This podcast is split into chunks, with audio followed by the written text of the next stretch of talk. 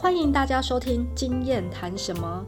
本节目将会带给大家关于测试、检验、验证等相关新知和经验分享，借由节目所传递的知识讯息，帮助大家提升个人专业技能以及职场的竞争力。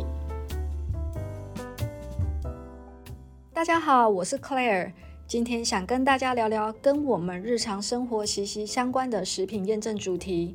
不知道大家还记不记得，在第一集当中有跟大家提到，因为食安事件，SGS 的实验室门口大排长龙，等着做检验的事情。在当时呢，食安问题让消费者都担心吃下去肚子的食物是不是存在着有害物质，或者是不好的成分。但也是因为这次的事件，让大家对于食品安全的重视。也开始养成消费者在购买商品前都会先确认过是不是有通过检验啊，或者是验证。不过近年来，很多业者也为了取信消费者，开始对外宣称产品的成分有多么好。但这些宣称都是真的吗？我们该怎么辨别宣称的可信度呢？今天也特别邀请到 SGS 的食品验证团队中拥有许多实战经验的主导稽核员 Emily 来跟我们大家聊聊这一次的主题。Emily 您好，可乐你好，各位听众好。其实今天想找 Emily 来跟我们谈谈您非常熟悉的食品产业的一些秘辛。我们都知道食品的品质还有安全，其实一直都是消费者非常关注的一个议题。食品验证其实也是当初打开 SGS 知名度的一个工程。我发现一直到现在，只要提到 SGS，大家还是最常把 SGS 跟食品验证联想在一起呢。嗯，没错没错。其实我们的客户很多都是因为知名度或者是供应商指定而找我们进行验证。嗯，而且我发现大家比我们更积极投入验证集合的这一块。因为若有第三方的保证，也是能帮助他们的产品取得消费者的信心。嗯，确实，在消费者健康意识提升的时代，大家都越来越厉害了呢。会开始在决定购买一件商品的时候，除了考量到品牌啊或价格的原因之外，甚至还会去研究或者是查看食品的成分来当做购买决策。而业者们呢，好像也开始注意到宣称食品成分这件事情，好像可以为他们带来一些销售的帮助。就会特别在产品推广上宣告某某某产品是有机这一类的产品广告宣言，这是真的。不过我们也要小心，有些不良的食品厂商为了减少成本而来提高获利的利润，可能会使用便宜的替代品或添加不健康的成分，这些成分会对大家造成严重的健康问题。即使如此，厂商却不会在产品的标签上清楚地标示出来。不过，大家也不要对食品厂失去信心。以我实际集合的经验，大部分的厂商都还是合法的生产商品，只是哦日新月异的原料或是加工流程的变更造成的污染，对消费者的威胁也是不小的。没错，没错。其实大多数的食品厂商都还是很有良心的，嗯。但关于加工流程造成的污染，还是仍然有少数的业者为了赚钱啊，会去隐瞒这样的事实。这样真的是嗯汤啊！因为 很多消费者呢会在不知情的情况下就把它吃下肚子了。可是除了加工过程的污染之外，还有一种情况是，有一些产品都会宣称是百分之百的美国牛肉，嗯，或百分之百的橄榄油，标示含有某个营养成分，例如维生素 A 或者是无过敏原等等的宣称，但实际上却不是这么一回事。嗯，那这样其实我也蛮好奇的，难道这些业者都不怕他们会被识破吗？是不是都觉得消费者就是不懂呢？嗯，确实，大多数的人都不会看得这么仔细，像我自己也不会看啊。其实我自己也是，所以我也建议大家 多少还是要学会阅读产品的标签，嗯，特别是成分内容。如果你看到了一些你不认识的成分，也可以上网搜寻看看。或者是问问现在很红的 AI 来了解他们是否对健康有害，嗯，或是你觉得还是不确定这些产品是否 OK，也可以咨询专业人士的意见，例如医师啊或营养师都可以。嗯，现在科技其实超进步的哦，除了可以找专业的人士咨询啊，真的还有其他的工具都可以查询。哎呦，不过这些业者其实也没有在怕的，是不是都抱持着侥幸的心理，觉得大家根本就不会去注意，或者是说，即使看到了产品成分，但没有人去检测，也不会有人知道。想问问看，Emily 这边是不是有遇过一些厂商抱持着侥幸的心态，而造成食品品质问题的例子可以分享呢？当然有啊，像是橄榄油就是很好的例子。橄榄油应该是橙绿色者，并带有天然的草本香气。克莱尔，你知道橄榄油的色泽跟香气也都可以透过不同的食品添加物制造出来的吗？哎，说真的哦，其实我是相信哎，因为现在真的什么都可能可以做到。像颜色的部分啊，我在猜是不是就是透过添加色素啊，或是其他添加物就可以达到了。嗯，很聪明，没有错。但是我还是想跟大家快速的科普一下百分之百纯正橄榄油的制造方法。嗯，在国外啊，纯正的橄榄油是经由采摘，因为橄榄树的成熟度对于油脂的品质啊、风味是至关重要的。成熟的橄榄通常是呈现橙绿色或黑紫色。那这些橄榄经过清洗。破碎就是磨碎的意思哦。那橄榄浆包含橄榄的果肉啊、果皮跟核，然后经过榨汁啊、澄清、过滤等等而制造出来的。但也发生过使用非橄榄油，就是说它用葵花油、芥花油调成调和油，再加上同月绿素哦。而冒充自己的产品是纯正橄榄油的违法事件，哎，怎么可以这样子啊？因为光是从制造方法听起来就完全是不同的成分，这样怎么可以宣告是百分之百的纯正橄榄油呢？对呀，这个就是这个业者认知的不正确嘛。业者认为调和油本身也是使用合法的食用油脂，所以他觉得没有关系。嗯，但是他又宣称它是百分之百，那就是不实。没错，况且他使用的同叶绿素根本就不可以使用在食用油脂，它是可以被用在口香糖、泡泡糖这类的零食中而已哦。嗯。业者真的为了赚钱，什么都是敢乱宣告哦。不过说真的，橄榄油外表看起来真的都一样，我也分辨不太出来它的差异。突然想想，要让自己购买安心的最省时的方法，是不是我干脆就选择一个比较可靠的品牌啊的产品就好了？像那些大牌子，应该就不敢乱来了吧？是也没错啦，大多数的知名品牌确实真的都比较守法。毕竟人人都有可能是吹哨者，嗯，他们也会特别害怕食安的问题去伤害到自己的名誉。但是我还是要强调，大部分在集合中遇到的都还是守法的，不过还是有少部分的业者。他就是会耍小聪明嘛，但更多的是因为系统或者是人员认知不足所造成的。这样听起来，应该是您在集合的时候，是不是有遇过那一种对外没有宣告的成分，可是却在进行集合时发现不实的状况呢？没有错哦，我想我可以引用一些国外的例子来说明哦。这也是我们在集合有发现的相同情形，像是过敏源没有标示，根据 FDA 统计数据的显示。过敏原标示不实，它是美国食品主要的回收原因之一哦。最近的六月，在美国芝加哥有一家食品工厂，它召回了牛奶巧克力十六盎司，因为它可能含有没有标示的花生。那对花生过敏的人，如果使用了这些产品，可能就会出现严重的过敏反应。这可能是由于加工的过程中的错误所造成的。同样在六月份，在美国也是有一家膳食补充食品的工厂，它召回了甜菜根粉，哦，那是因为它含有没有标示的牛奶过敏源，而对牛奶过敏源有过敏的人，如果食用了该产品，可能也会出现严重的过敏反应。那这个事件为什么会爆发呢？主要是因为对牛奶过敏的消费者。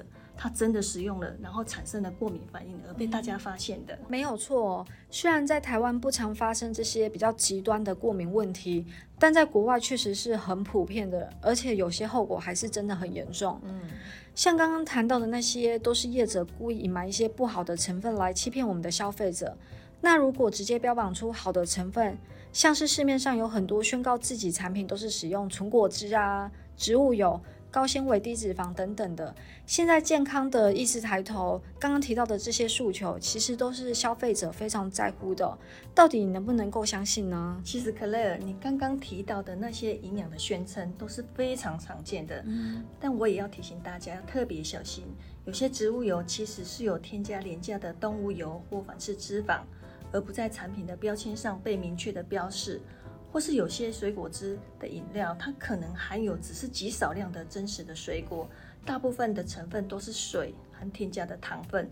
那这些产品可能通过宣称含有某些营养素跟维生素来误导消费者大众。哈，我就是那一种很容易被文宣说服的消费者。因为成分不懂啊，外观我也看不出它的差异，就只能靠业者标榜的宣称来做选择。像我最近就开始运动，然后也看到许多标榜高蛋白的产品，现在都觉得是不是不能随便相信了呢？对对对，还是要稍微留意一下比较好。好，因为某些蛋白质的补充品，它可能宣称含有。高含量的蛋白质，但实际上这个蛋白质含量并不符合宣称，它可能是添加廉价的一些添加物来提高蛋白质的含量。另外，还有一些膳食补充品的含量也会低于标示，这也是很常见的情况。天哪，现在都觉得怎么到处都是陷阱啊！如果产品上直接标示是通过有机验证，或者是什么无基因改造验证，都直接告知这是有通过验证的。那是不是就不可能乱来了呢？确实哦，很多食品厂为了增加消费者对自己产品的信任度，会通过一些验证机构来获取验证。嗯，那这些验证机构往往是由自己食品业者自己他创造出来的，而且缺乏独立的监管，因此这些验证往往是虚假的，只是厂商为了增加自己产品的销售量而进行的营销手段。那看来，身为消费者的我们，应该还是要对于这些宣告啊、严正的保持一些保留态度哦，仔细查看相关的证据啊，还有检验报告，来确保它的真实性。我这边也想听听 Emily 在机核时有没有遇过类似的实际案例，跟我们分享呢？当然有啊，而且还遇到不少次。但是我还是引用国外相同的案例，因为我实在太害怕 大家对号入座。OK OK，好。像是犹太节食的验证 kosher 哦，嗯，那在今年的六月，在美国的休斯顿犹太教的饮食协会，他就发布了一家在美国的一个食品饼干工厂，他就没有经过他们的授权，就使用了他们休斯顿的 kosher 的验证的 logo，嗯，这个就是虚假的验证，嗯，还有另外一种情况是，宣称自己的产品是非基因改造，而且他自己设计的一个 logo 来使用。虽然他没有仿照验证公司的 logo，但是也没有在整个流程中去进行管理。其实这个就是不负责任的宣称。嗯，说真的，如果我真的不了解的人，很容易被这些表面宣告的内容啊，或是 logo 所误导。因为大家不会认识到所有的 logo 嘛，那偏偏一看到这些标志，就很容易被说服哦。不过，除了刚刚提到的验证啊、造假的成分不实之外，还有没有什么其他地方是消费者要特别注意的呢？嗯，其实还有一个很常见的造假，大家可能都忽略了，嗯，那就是产品的产地。哎，对，连我们的生活用品都会在乎产地了，竟然忘了食品产地也是消费者在乎的一个重点哦。没有错，我相信很多人在购买某一些特定的产品时，会特别去注意这个产地这件事。克雷那我来问问你好了。嗯，好。你觉得哪一些食品大家会特别注意产地的来源呢？哎，我想想哦，咖啡啦，咖啡很常听到什么阿拉比卡咖啡啊，嗯，就是可能来自于什么哥伦比亚之类的，或者是葡萄酒，有一些也会宣告自己是来自于比较知名的一个葡萄酒产地，像是波尔多啊这些比较特别讲究产地的产品哦。似乎真的好像都会对外宣称自己的产地，来增加消费者的一个信赖。没错，你刚刚提到都是常常可以看到的产地呀、品种宣称的产品。像您刚才提到的葡萄酒来说，它可能来自不知名的产区，但是却宣称是来自像是意大利的托斯卡尼啊、法国的波尔多这些知名的产区哦。还有您刚刚也提到了咖啡豆的品种嘛，它可能宣称是含有百分之百的阿拉比卡。但它却混合了其他像是罗布斯塔的咖啡哦，这都是非常常见的情况。那刚刚我们没有提到的海鲜的产地也都有相同的问题哦。嗯，所以我这边想要举一个有趣的例子哦，在英国有一家超市，它贩卖标有最好的英国牛肉，而实际上这个牛肉的原产地却是南美。跟欧洲，其实这都已经是食品诈欺的问题了。嗯，没有错。看来业者们为了可以提升消费者的一个购买意愿啊，或者是市场的一个竞争力，还是会不时有透过一些虚假的方式去提高产品的一个价值啊或品质的事件发生。平常真的都不会特别去在意这些，但今天听完 Emily 的一个分享啊，就感觉之后买任何食品以前还是要稍微注意一下。对，这个观念就非常好。现在有太多的食品业者都还是以赚钱或者是大量生产为目的，嗯，所以才会有这么多成分跟产地标示不实，或者是故意隐瞒的情况哦。好险，现在大家都还蛮在意产品有没有通过一些第三方公证单位的检验啊，或者是生产品质验证，不然这些不实的业者应该就会更猖狂了吧。但别忘了，刚刚我们提到，连宣称的验证都可能不是真的。嗯，没有错。所以大家在购买时还是要持保留的态度，谨慎的选择。但是我还是想提醒大家，食品品质跟食品宣称的隐瞒，在这里我们把它统称叫做食品诈欺好了。嗯，这些都是息息相关的。食品诈欺就像刚刚讲的，通通都是针对食品品质的虚假跟伪造来欺骗消费者，那他从而获取了经济利益，这都算是食品诈欺。使我们更需要关注食品品质，去寻求可靠的食品来源。嗯，不过这样该怎么样才能确认产品上面的宣告是不是真的呢？我实在真的不想自 入，但我还是真的建议消费者在购买产品的时候，选择有通过比较可靠的第三方公证单位验证过的产品。像是有没有经过 SGS 的认证啊，这些都是一个可以参考的指标哦。SGS 的食品验证哦，是由专业的食品专家组成的稽核团队，我们会以严谨的态度，依照国际食品验证方案的要求进行稽核。我们每年都会执行一次稽核，部分的验证还会要求每三年要执行一次不同值的稽核，这个就有点是突然去检查工厂的意思。是不是感觉有保障一些呢？没错，没错。SGS 的食品稽核团队真的是由许多专家组成的。哦谢谢。真的，我相信对于业界的稽核经验都非常的丰富。Emily 就是其中一位了。谢谢。那今天我真的非常谢谢 Emily 为我们带来这些宝贵的一个见解。食品品质呢，其实是我们每个人都应该关心的重要议题。我们应该成为资讯的消费者。而不是只要相信广告宣传，还要去寻找独立的第三方验证。我们应该培养自己的食品识别能力，了解真正的食品品质标准，并且去支持那些遵守这些标准的诚信食品业者。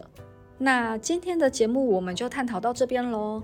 最后小小工商一下。无论您是个人或是企业，只要有验证或教育训练的需求，都欢迎透过我们的官网、FB 或 Line@ 等方式跟我们联系。